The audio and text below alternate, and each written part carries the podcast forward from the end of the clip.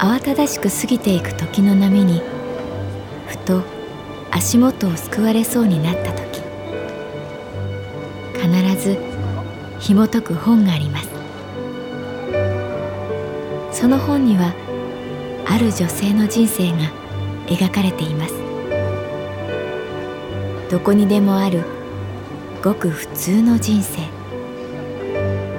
でも本の中の彼女に出会うと心の湖に波紋が幾重にも広がるようにゆっくりと優しい言葉が満ちていきます。今日はどんな彼女に会えるでしょうか？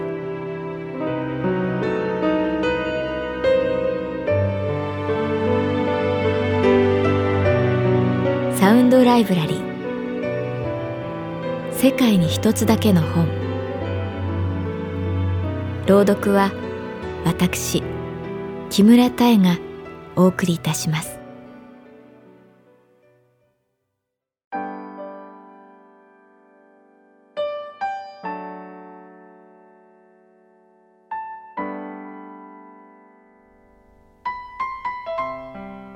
私の名前は月原かな子。39歳。旅行会社に勤めている。同じ神保町支店のカウンターに座る同僚の美香ちゃんがささやくように言った「月原さん今度の金曜日の夜空いてます?」「うん空いてるけど何?」ビアガーデン行きませんか？いいねちょっと紹介したい人がいてその表情はなんだか照れるような罪を告白するような複雑でそれでいて女を感じさせて紹介したい人？はい。じゃあ金曜日に。それで会話は終わった。とにかく暑い一週間だった。アスファルトの照り返しに息が苦しくなる。白山通りの並木道を通る風には熱気が混じり信号待ちの間にもじりじりと日に焼ける音が聞こえてきそうだった。金曜日。定時に会社を出る。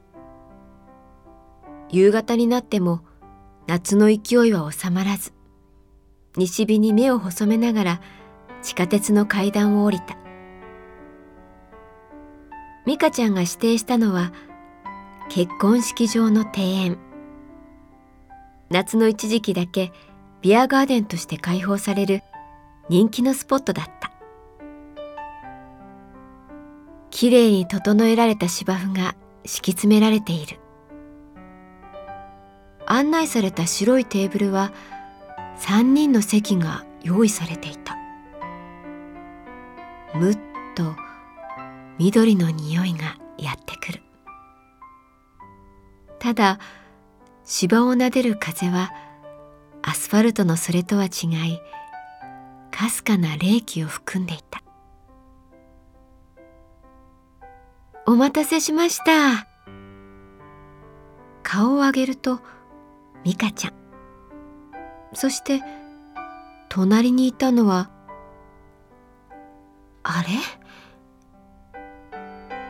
ご無沙汰しています。朝倉です。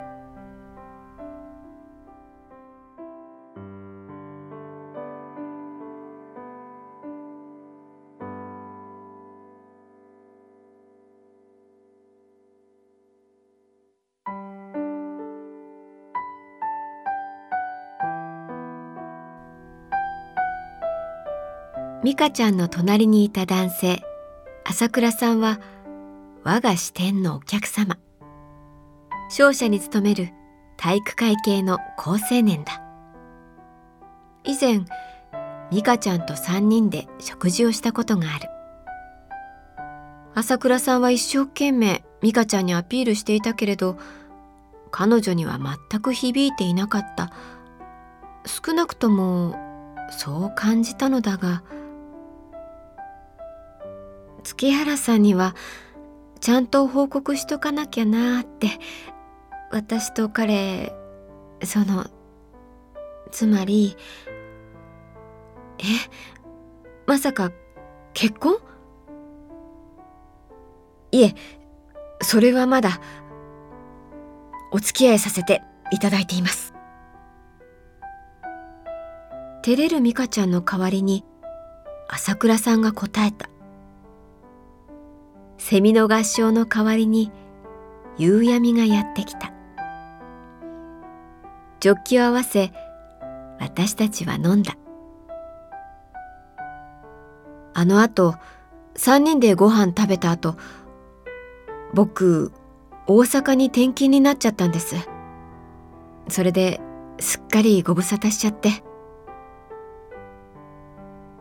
内心美香ちゃんに脈がないことが分かり顔を出すのをやめたのかと思っていた。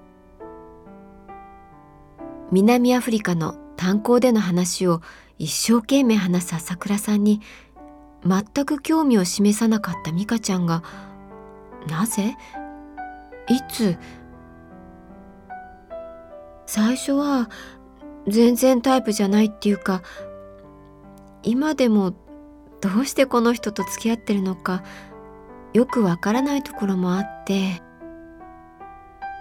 顔を赤くした美香ちゃんがうつむきながら言った「あすみません。ちょっと電話」ブーンとうなる携帯を片手に彼が席を立つと美香ちゃんが話し始めた。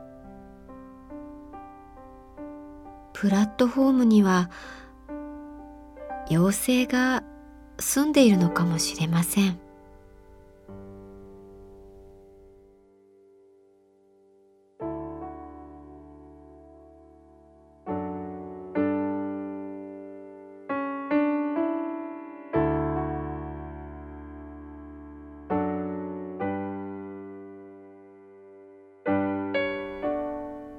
その夜東京駅のホームに高校時代の友達を送りに行った時のことです。久しぶりに会えた友達が一泊していくかと思ったのに日帰りで名古屋に帰ってしまうことになり寂しい思いを残したままホームに佇んでいると私の名前を呼ぶ人がいてそれが朝倉さんでした。週末だけ赴任先の大阪から東京に帰ってきたところでいや会えて嬉しいなって嘘のない笑顔で言うんです。これから飲みに行きませんかって誘われてはいってなんだろう。引いたすべてのカードが全部揃っていくように気がついたら八重洲の居酒屋で飲んでいました。倉さんはなんだか一生懸命話すんです。相手に伝わるように必死で言葉を重ねていくんです。今度アメフトの試合あるんです。僕の後輩たちの試合一緒に見に行ってくれませんか？それだけ約束して別れました。アメフトの試合は正直よくわからなかった。なんだかたびたび中断するし今どっちが優先なのか理解できない。誰一人無駄な動きをしている選手はいないんです。すべてチームが勝つことにつながっている。そう思って見ていてください。そう彼は言いました。たの一度だけ彼が言ったことが具現化した瞬間に遭遇しました。みんなの動きはバラバラなのにそのすべての動きのおかげでパスが通りタッチダウンスローモーションに見えました。試合が終わって後輩のところに行くという彼についていた時ああこの人すごくいい人なのかもしれないって思ったんです。というのは後輩たちが朝倉さんを見る目がキラキラしていて「先輩先輩」ってめちゃめちゃ慕われていて今日のプレーについて解説する時も彼一生懸命話すんです。それをひな鳥が親鳥から餌をもらうように聞いている後輩たち。今日の試合は価値のある負け試合だった。そう彼が言った時月原さん私なんだか泣けてきてしまったんです。そこで電話を終えた朝倉さんが戻ってきた。すみませんでした。その笑顔をやっぱりキラキラ見つめる美香ちゃんがいた。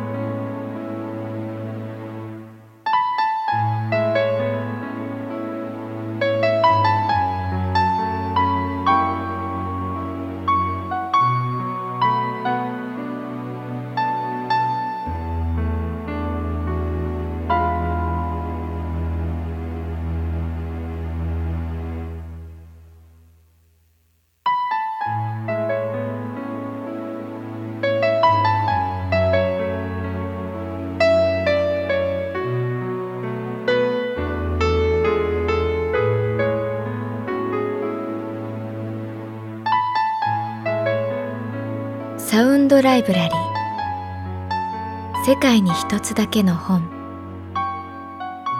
作。北坂雅人。演出。高橋智彦。